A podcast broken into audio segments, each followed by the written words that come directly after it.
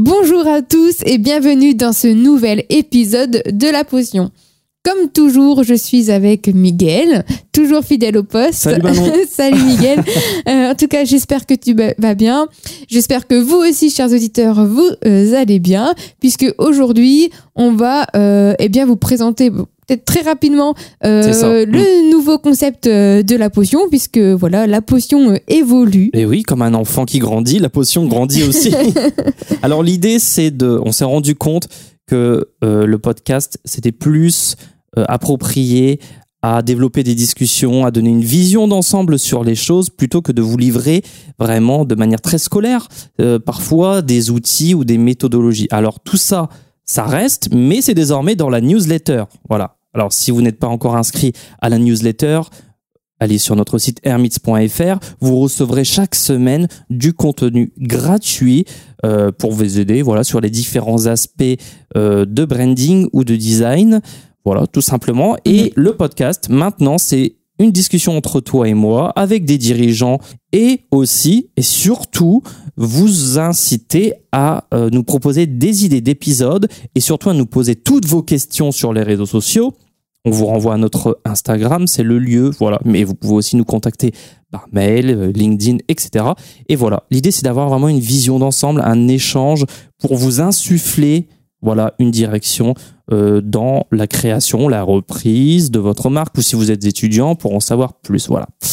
Donc on va commencer tout de suite dans le sujet. Voilà, puisque Voilà. donc ceci euh, étant dit, euh, aujourd'hui on va vous parler tout simplement, enfin tout simplement je sais pas, mais en tout cas de l'importance euh, du leadership dans le succès d'une marque. Euh, puisque évidemment euh, le succès d'une marque, bah, ça va bien au-delà bah, du design. Euh, c'est lié donc évidemment à la vision bah, du, du leader. Et- Exactement, excuse-moi, mais peut-être on, on va aussi le préciser. Pourquoi cet épisode? Oui. Parce qu'on s'est rendu, oui, parce qu'on s'est rendu compte qu'il y avait un fil conducteur chez les dirigeants de marques qui réussissent. Mm. Voilà. Et aussi un fil conducteur chez ceux qui ne réussissent pas, accessoirement. Donc l'idée, c'est de revoir, voilà, quels sont les points communs entre tous ces dirigeants euh, qui réussissent à, à créer des marques mémorables. Et voilà aussi, euh, peut-être pointer les différents pièges qui peuvent faire tomber votre marque dans l'oubli. Voilà. Alors, on vous euh, invite à vous installer confortablement et à vous préparer un petit café euh, bien corsé pour cet épisode. Euh, voilà. À tout de suite. Bienvenue dans La Potion, le podcast qui vous révèle les secrets de marques mémorables. Dans cette émission, nous partageons des idées novatrices, des outils et des stratégies qui ont fait leur preuve pour donner des muscles à votre marque. Nous vous invitons à vous abonner pour ne rien manquer de nos épisodes et pour bénéficier des dernières tendances en matière de branding et de design. Super gentil Alors, on voit que l'introduction a changé. On lui a mis des petits muscles. c'est ça peut-être qu'on- la meilleure leçon qu'on peut retenir. C'est peut-être d'aller voir du côté des, des bodybuilders. Qu'est-ce qui fait Ah, qu'ils voulais- réussissent Je crois que je voulais acheter de la testostérone. C'est ça, il y a de la testo. Alors c'est l'idée, hein, c'est d'ajouter un peu de testo euh, euh, dans notre podcast, voilà, pour vous donner un peu de muscle. Alors on va s'intéresser maintenant, si tu le veux bien, à notre premier dirigeant, euh, feu Steve Jobs, qui est évidemment le cofondateur d'Apple. Alors on va revenir très rapidement sur son parcours. Il est né en 55. Il pop dans la Silicon Valley, ce qui deviendra en tout cas la Silicon Valley. Mhm. À l'époque, ça s'appelait la Mountain View. Voilà, bon, évidemment, on va pas revenir, mais très rapidement, on a l'Apple 1 en 76, un ordinateur qui devait être euh, assemblé par les clients. Ah, C'était pratique ça. Grâce à bon, ça a été voilà, ils ont remédié à ça avec l'Apple 2 en 77 qui était déjà monté. Amen. En 80, voilà, il faut savoir qu'Apple, c'est une entreprise cotée en bourse déjà en 80 et à l'âge de 25 ans, notre cher Steve Jobs est déjà multimillionnaire. Déjà, Oui. voilà. Euh, mais qu'est-ce que nous apprend l'ère euh, Macintosh? En fait, Steve Jobs voulait vraiment faire du Macintosh un ordinateur convivial avec une interface graphique et une souris plutôt que voilà un ordinateur avec euh, des lignes de commande. Voilà. Donc on voit déjà cette première appétence pour euh, L'innovation, voilà, ouais. et la fonctionnalité exactement. Voilà. Alors s'ensuit un départ en 85. Entre temps, ils font NetX. Pixar, tiens, euh, on le retrouve. Toy Story en 95, évidemment. Et euh, notre cher Steve Jobs revient en 97 euh, chez Apple et reprend officiellement sa place, puisqu'il était plutôt en espèce d'intérim. Il reprend sa place en 2000. Voilà, s'ensuit l'iMac en 98, l'iPod en 2001, voilà, d'une suite de révolutions, l'iTunes Stores en 2003, le- en 2007, euh, l'iPhone. Alors là, c'est Ouais. vraiment, c'est quelque chose, hein. Vous le savez, j'imagine. Et en 2010, l'iPad. Voilà. Alors, pourquoi on parle de Steve Jobs aujourd'hui, Manon? C'est parce qu'il était vraiment réputé pour son style de leadership autocratique. Qu'il ressort, c'est qu'il poussait vraiment ses équipes euh, à leurs limites. Peut-être qu'on pourrait faire un point sur la philosophie, si tu veux bien, Manon, de Steve Jobs. Euh, il croyait vraiment que la technologie, c'était plus qu'un outil, elle pouvait être vraiment une force d'émancipation euh, et d'inspiration. Et ça, cette philosophie, c'est bien illustré dans son discours de 2005. hein. je vous invite à, à le regarder à l'université de Stanford, avec sa célèbre citation "Stay hungry, stay foolish", c'est-à-dire euh, garder l'appétit et rester fou, euh, qui vous voilà, qui vous incite à toujours donner le maximum, à toujours avoir faim, mais aussi rester fou, c'est-à-dire bah, à penser différemment. Mhm. On va finir sur Steve Jobs. Euh, évidemment, cette manière autocratique de diriger euh, ces différentes entreprises, c'était vraiment très critiqué hein, sur voilà les conditions de travail euh, dans les usines, surtout en Chine. Euh, voilà, bon, on va passer sur toute cette histoire, mais c'est surtout que Steve Jobs avait une vraiment une personnalité qui était intense et parfois plutôt polarisante. Mhm.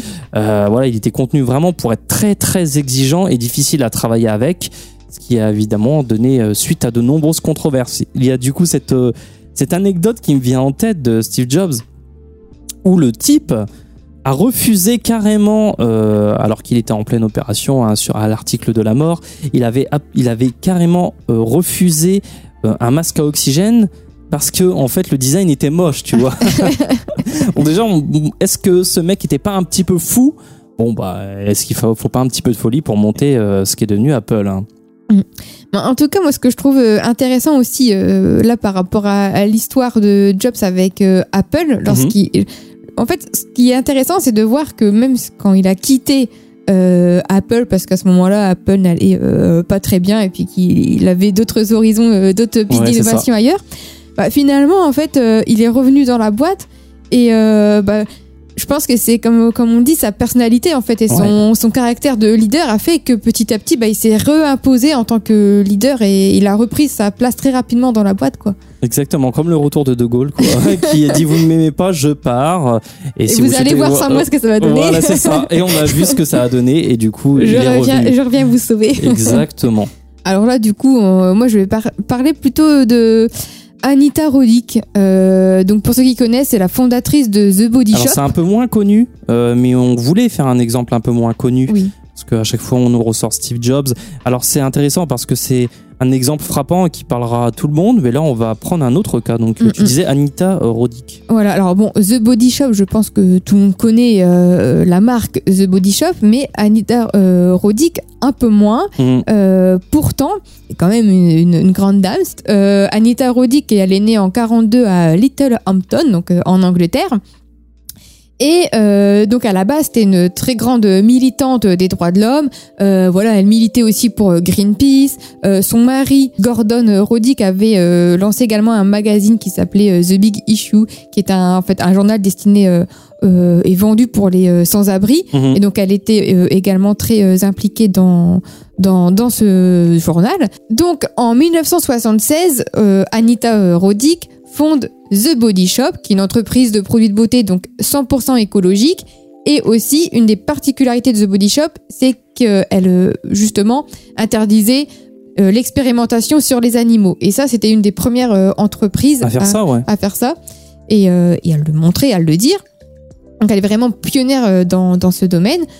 À noter d'ailleurs aussi que The Body Shop, c'était un, un investissement initial de seulement euh, 6500 euh, livres, donc ce qui est très peu pour ce type d'entreprise. Et l'idée, eh bien, c'était d'utiliser des ingrédients euh, naturels, évidemment, pour ces produits, et tout ça inspiré euh, bah, de, ses voyages à travers euh, le monde. Donc évidemment, euh, Anita euh, Roddick a une croyance forte en la beauté naturelle, sans, ar- sans artifice en fait finalement. C'est ça, ouais. Euh, et comme bah, en fait le reflet de la santé, du bien-être. Mais en fait, ce qui est intéressant, c'est tout son engagement pour l'éthiquement et euh, le commerce équitable. Alors on a un autre positionnement là par rapport à Steve Jobs. Là, on est sur. Mais ça, ça va être intéressant de le développer. hein. Et en fait, euh, du coup, va y avoir la création de la première chaîne de magasins qui va euh, promouvoir donc ouvertement euh, le commerce équitable, avec la mise en place d'initiatives pour soutenir donc les communautés locales, mais aussi les fournisseurs bah, de matières premières dans les pays en développement.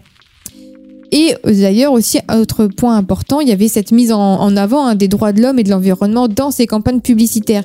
D'ailleurs, petite anecdote aussi par rapport à ça, dans les vitrines de The Body Shop, il n'était pas rare que Anita Roddick affiche des, euh, des affiches Greenpeace ou que sur ses camions de livraison, elle fasse la promotion, euh, enfin, justement, elle ne fasse pas la promotion de ses produits, mais qu'elle euh, partage des, euh, des campagnes, en fait, de- Ouais, ça c'est fou ça. voilà. Et d'ailleurs, elle avait aussi quelques reproches au sein de l'entreprise de ses employés par rapport euh, à ses affiches, puisque tout le monde ne partageait pas ses idées. Et donc, ça a été euh, quelque chose qu'elle a dû, euh, euh, sur lequel elle a dû beaucoup travailler. Et donc, il y avait une discussion constante avec ses employés pour justement essayer un peu de les convaincre et partager cette, ces valeurs avec eux. Alors on a deux positionnements là. On a le positionnement premier chez Jobs où on est sur une main ferme, Mhm. voilà. Alors que la deuxième, Anita, elle est plus dans une posture euh, éducative, si, si Oui. je peux dire. Euh, donc c'est deux façons de faire et on va voir en quoi ça peut être intéressant d'adopter soit la première ou soit la seconde. Mm. Par contre, je voulais juste Vas-y, je terminer sur, euh, sur ça. Je voulais préciser qu'en fait, Aneta Roddick est décédée en 2007, mais en fait, en 2006, elle avait revendu donc The Body Shop à L'Oréal, ce qui a fait euh, évidemment Elle a vendu un, son âme au diable. un grand débat. Bah oui, non. mais- Évidemment, ça fait polémique, mais euh, li- depuis, je crois, 2017, euh, finalement, The Body Shop a été racheté par euh, une marque brésilienne qui s'appelle Natura Comestico Mhm. et euh, qui, euh, du coup, là, pour le, bah, pour le coup, euh, partage exactement les valeurs de Anita Roddick et qui, du coup, a repris euh, l'entreprise dans ce sens. Alors désormais, maintenant, si tu le veux bien, on va passer à un troisième exemple. Euh, évidemment, vous le connaissez tous, Elon Musk avec SpaceX. Mais pourquoi on en parle? Voilà, pourquoi on en parle? Parce que c'est vraiment significatif euh, des dirigeants de marques qui réussissent. Euh, on a beaucoup à apprendre de cette de cette histoire d'Elon Musk. Alors, on va faire très rapidement l'histoire de SpaceX. Voilà, c'est une pour ceux qui ne connaissent pas, hein, peut-être qu'il y a des gens encore qui sont dans le Larzac et qui n'ont pas accès à Internet, je sais pas. Mais euh, Elon Musk, voilà, c'est le fondateur et le visionnaire. Insiste, le visionnaire derrière euh, SpaceX. Euh, voilà, il est originaire d'Afrique du Sud. Euh, il a fondé PayPal, pour ceux qui l'oublient. Voilà, cette fameuse application euh, voilà, de transfert de fonds. Ensuite, il fonde Tesla, que vous connaissez tous. Ces voitures euh, super nulles. je vais me faire des ennemis. Euh, voilà, une voiture. ouais, non, moi, je vais m'arrêter là.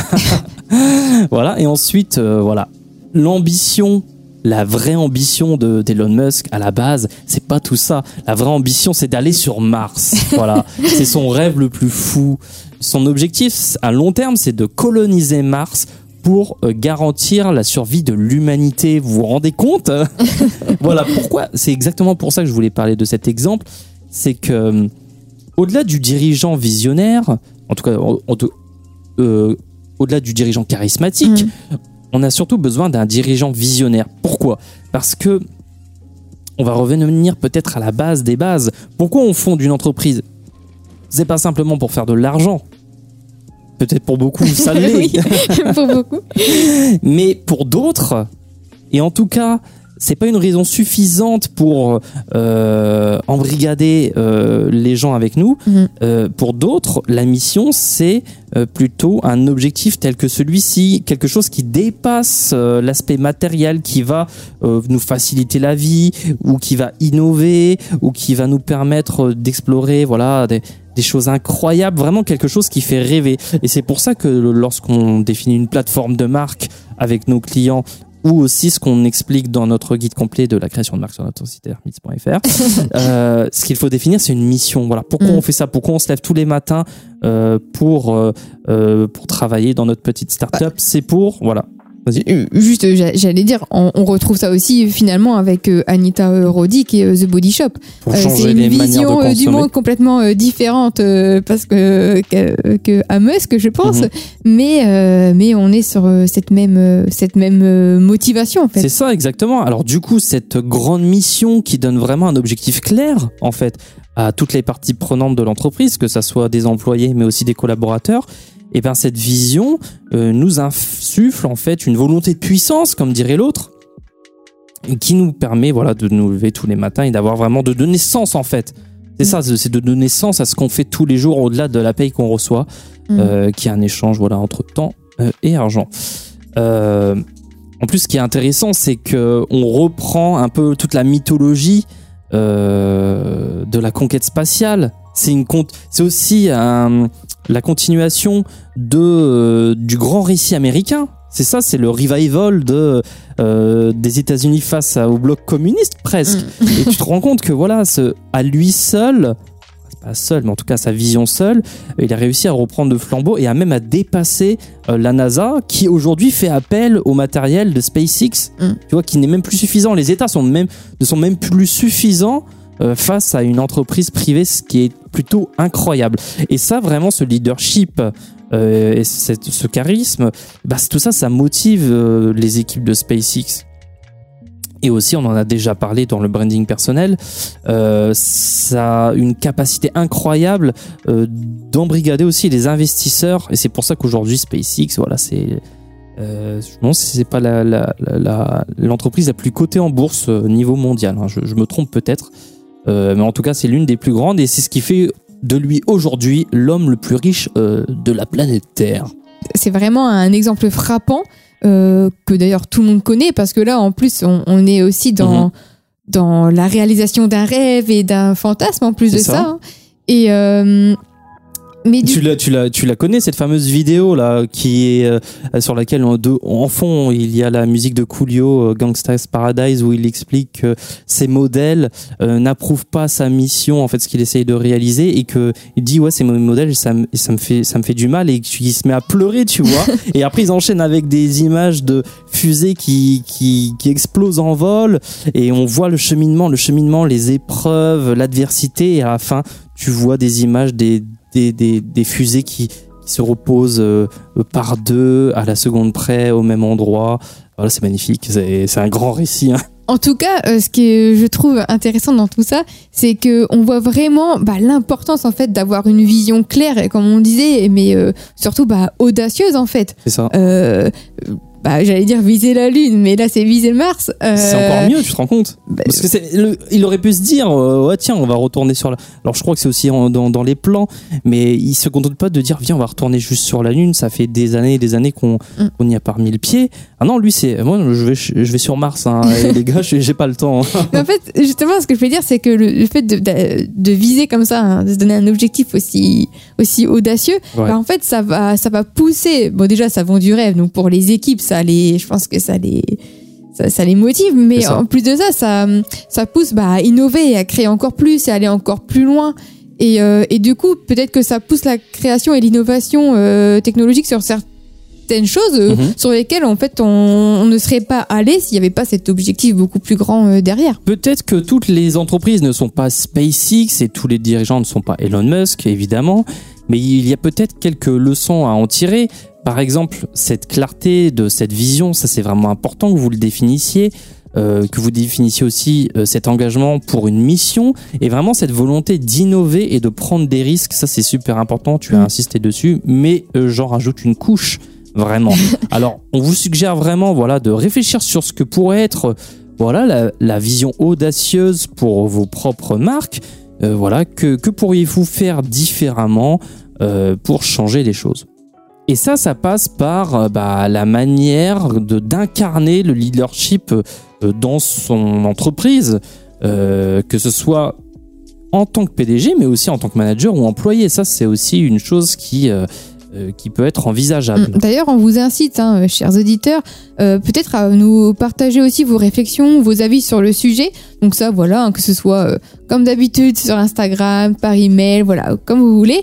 Mais euh, et ça, ça va nous permettre aussi, bah, de continuer un peu cette discussion hein, en dehors de l'épisode, parce que je pense qu'il y a beaucoup de, de choses à dire et vous avez sûrement votre avis sur la question. Là, on va passer, euh, voilà, parce que on ne travaille pas encore avec Elon Musk, mais on va parler de, de quelques anecdotes personnelles, voilà, pour aussi pour. euh, c'est- au menu dans la nouvelle formule hein, de la potion. C'est des petites anecdotes personnelles.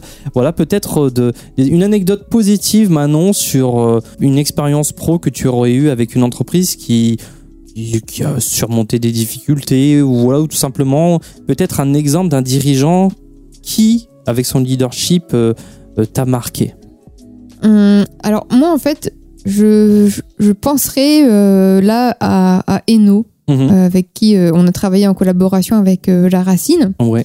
En fait, j'ai trouvé ça super enrichissant et su- super intéressant de voir parce qu'en fait, donc, donc là, les dirigeants actuels de l'entreprise qui sont Antoine Thomas et Laurent Collat sont arrivés donc, en fait, ils ont racheté Eno en 2003. Oui. Donc ça fait bah, ça faire 20 ans cette année déjà.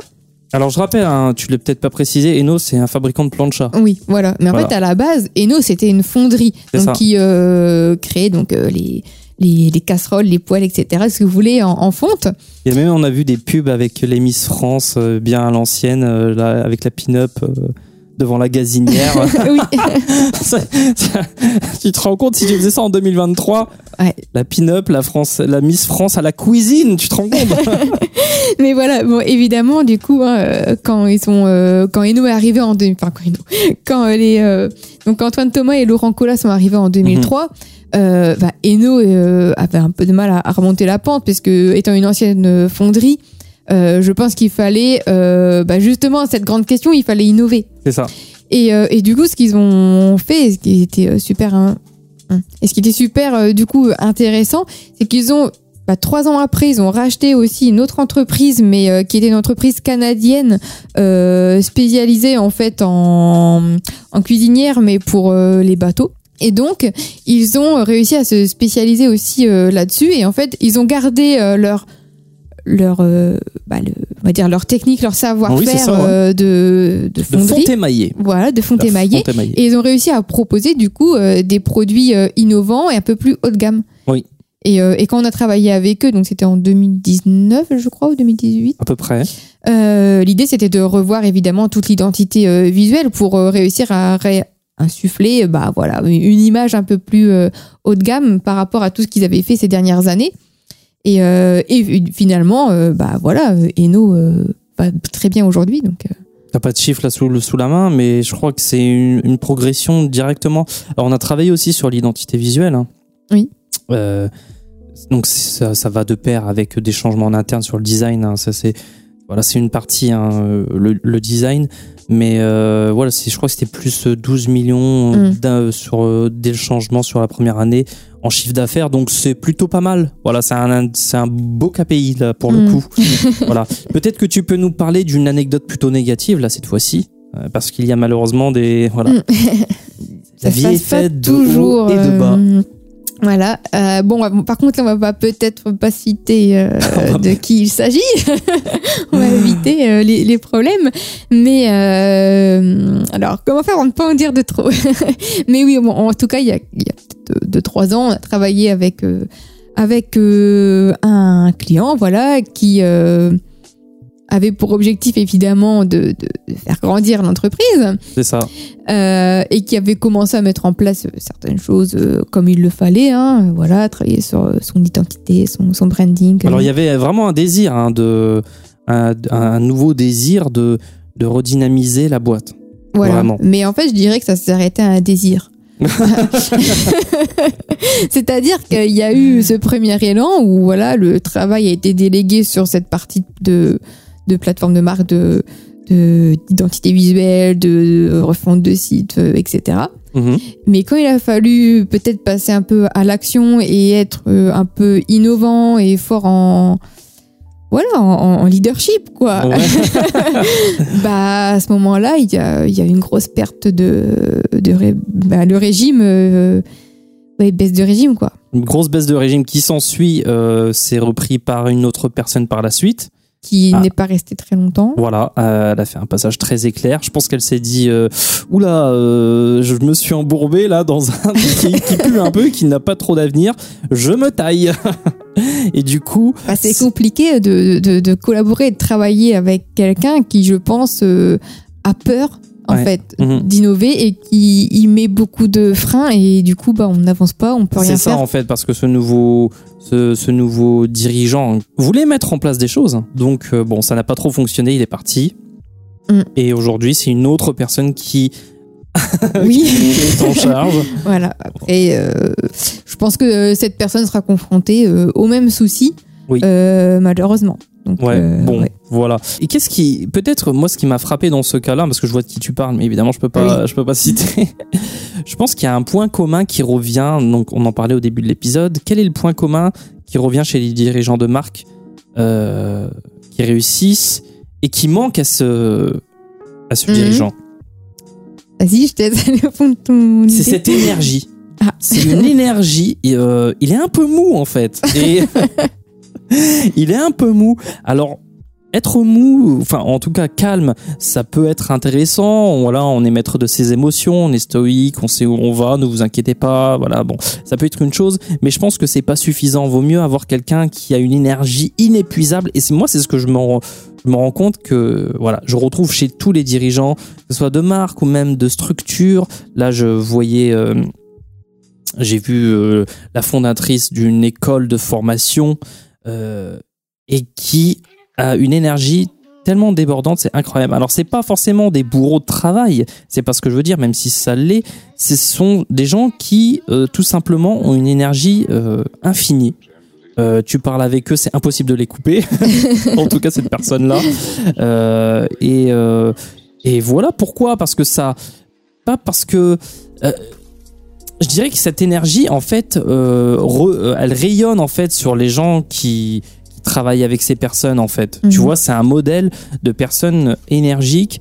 euh, et quand tu sais que tu as quelqu'un qui a de la vitalité au-dessus de toi et qui n'est pas prêt à, à, poser le genou à terre, bah du coup, toi, tu te démènes plus.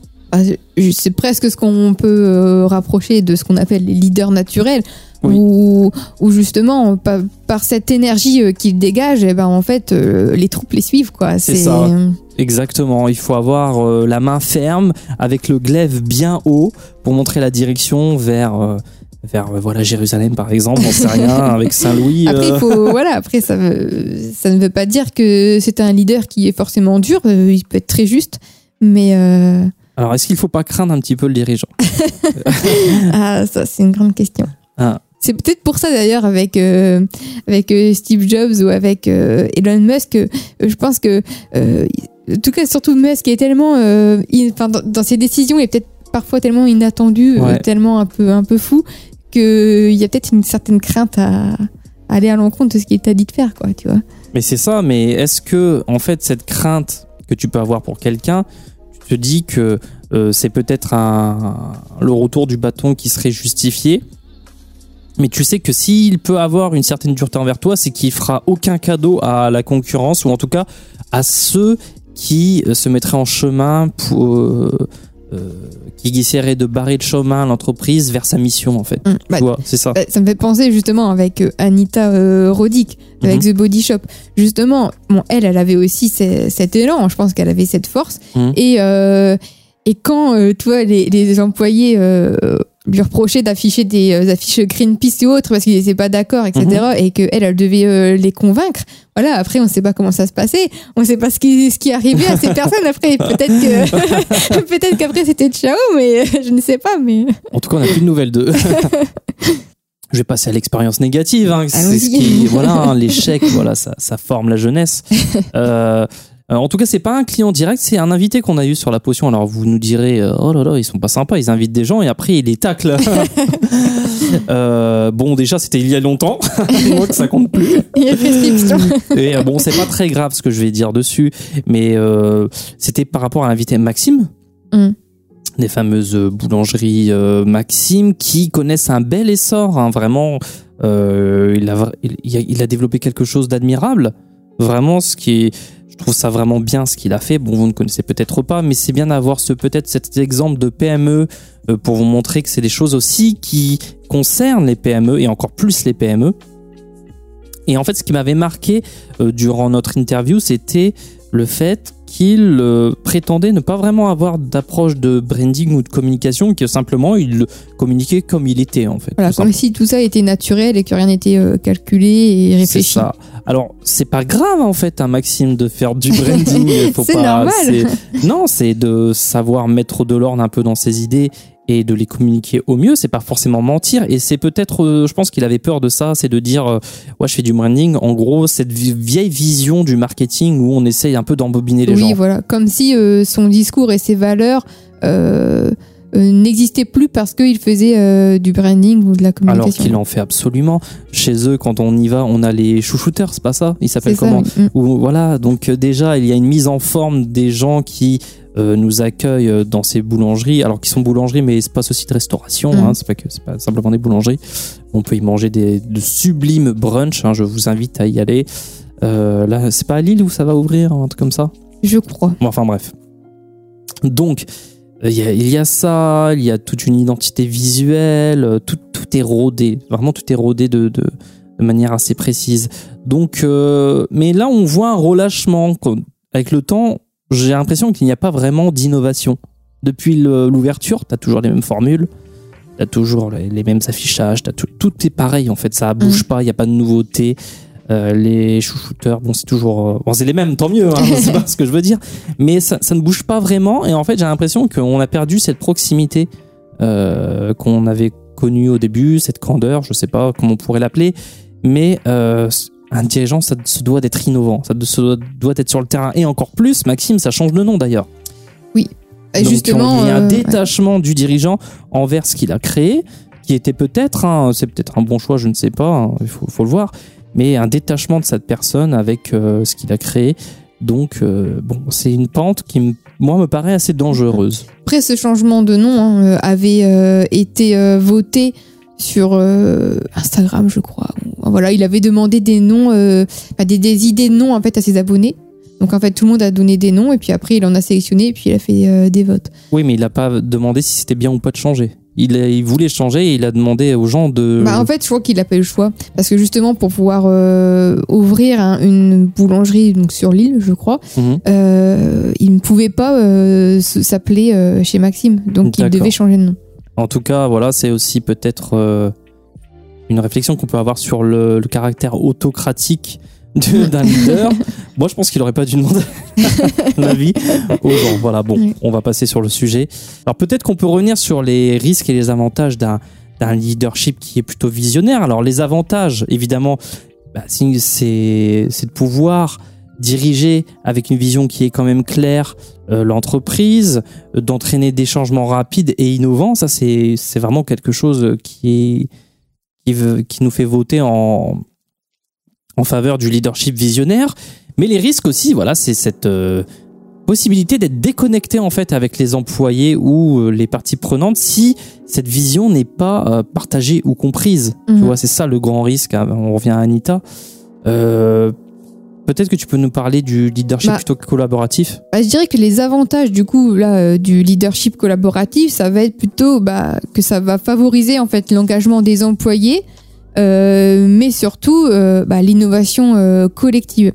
Alors que le risque pour le leadership euh, collaboratif, ça va être cette possibilité finalement de ralentir la prise de décision qui va être euh, bah, due à, à cette nécessité euh, d'obtenir toujours un, un consensus. Mhm, c'est ça. Alors, peut-être que la bonne réponse à chaque fois est entre les deux, évidemment, c'est d'avoir un, un équilibre dans ce leadership. Je pense que les plus efficaces, ça reste ceux qui peuvent effectivement varier entre les deux. D'être ferme quand on en a besoin, mais de donner quand même la parole au peuple, tu vois. ça reste toujours une bonne chose. Peut-être que tu pourrais nous illustrer ça. hein. Je pense qu'il y a des exemples hein, de leadership euh, équilibré. Euh, je pense par exemple à Microsoft. Du coup, oui, on a Satya Nadella, le PDG de Microsoft, qui peut être un, un bon exemple justement de ce, euh, cet équilibre euh, des, deux styles de leader.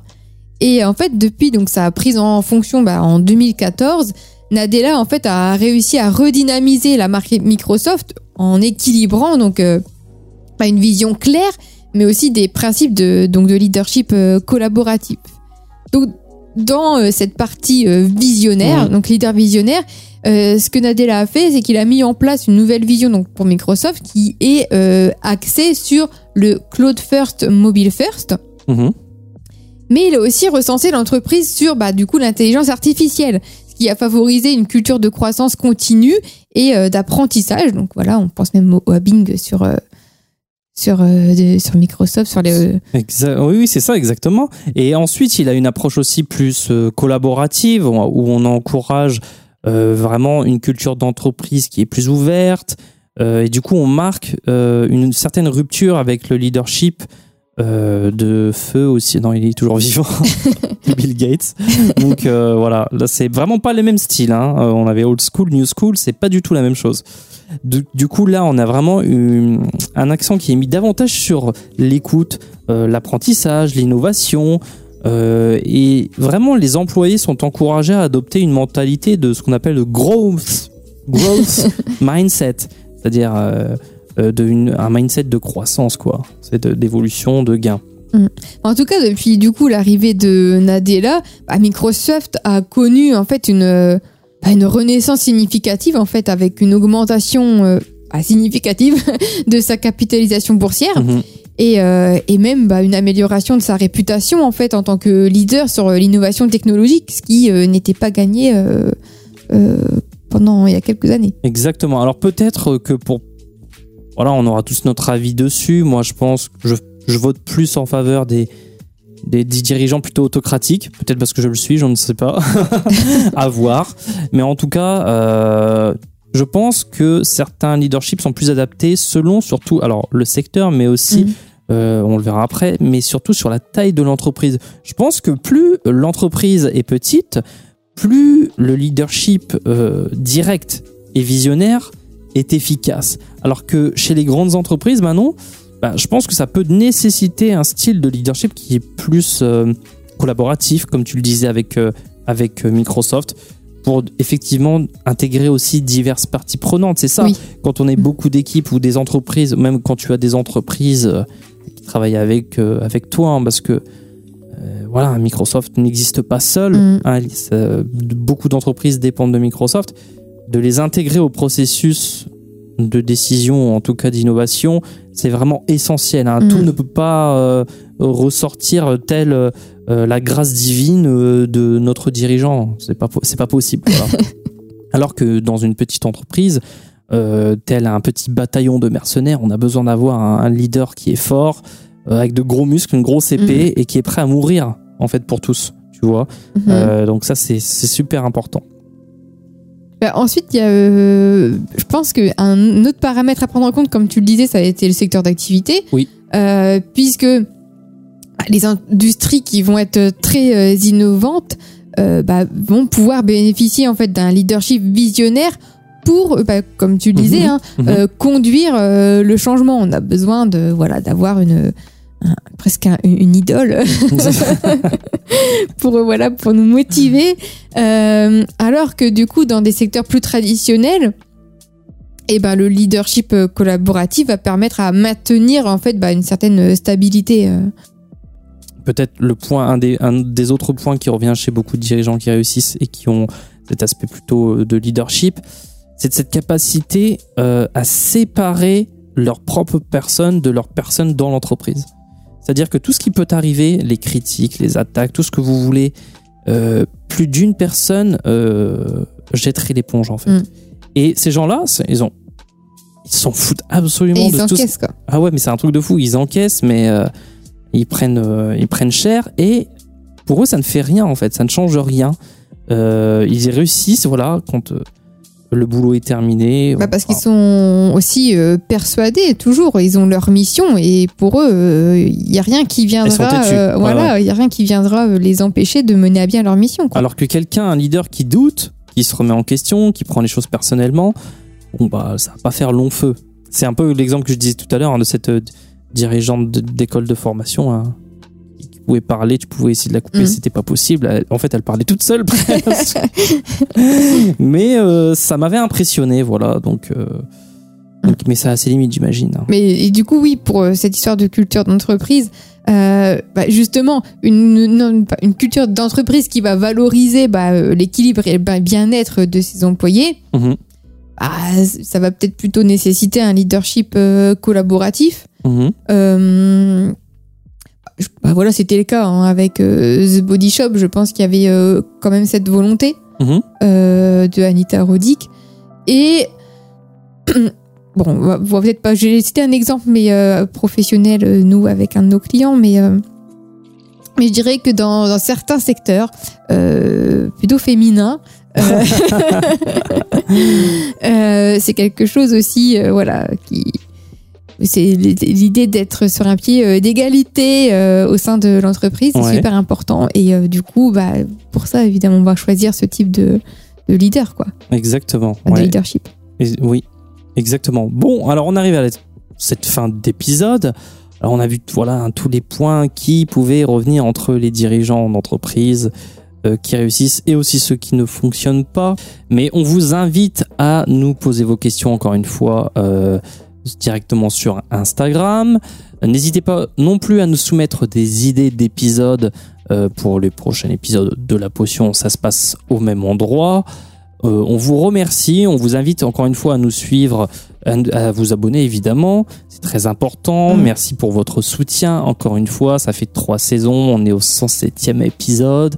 Euh, voilà, on est toujours aussi motivé pour ce podcast et heureux de vous retrouver toutes les deux semaines. Et d'ailleurs, euh, dans euh, deux semaines, je pense qu'on va peut-être insister un peu plus sur ce point qu'on a, dont on a euh, beaucoup parlé, euh, mine de rien, dans cet épisode. C'était, euh, Ouais. bah, on a parlé beaucoup d'innovation. Eh bien, euh, je pense que là, on parlera peut-être du rôle de l'innovation hein, dans, dans le branding et la place que ça peut prendre. Peut-être ou peut-être pas. Voilà. on, on se- essaie de teaser, mais en fait, je vais peut-être changer d'avis. Tu vois, c'est mon côté auto, Voilà. autocratique. Je choisirai peut-être un autre sujet. Non, en tout cas, non, on choisira le sujet peut-être euh, de nos auditeurs, mais sinon, on parlera effectivement d'innovation. Voilà. Si, en tout cas, si vous avez des questions ou si vous avez des, des sujets à nous soumettre, n'hésitez pas. Voilà, on vous remercie. et On vous dit à la semaine euh, dans deux semaines pour un prochain épisode. Et n'oubliez pas, euh, bah c'est bien. une potion est un secret, secret bien, bien, gardé.